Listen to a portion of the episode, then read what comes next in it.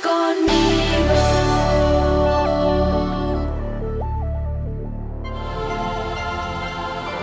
Jesús sana a los enfermos de Genezaret.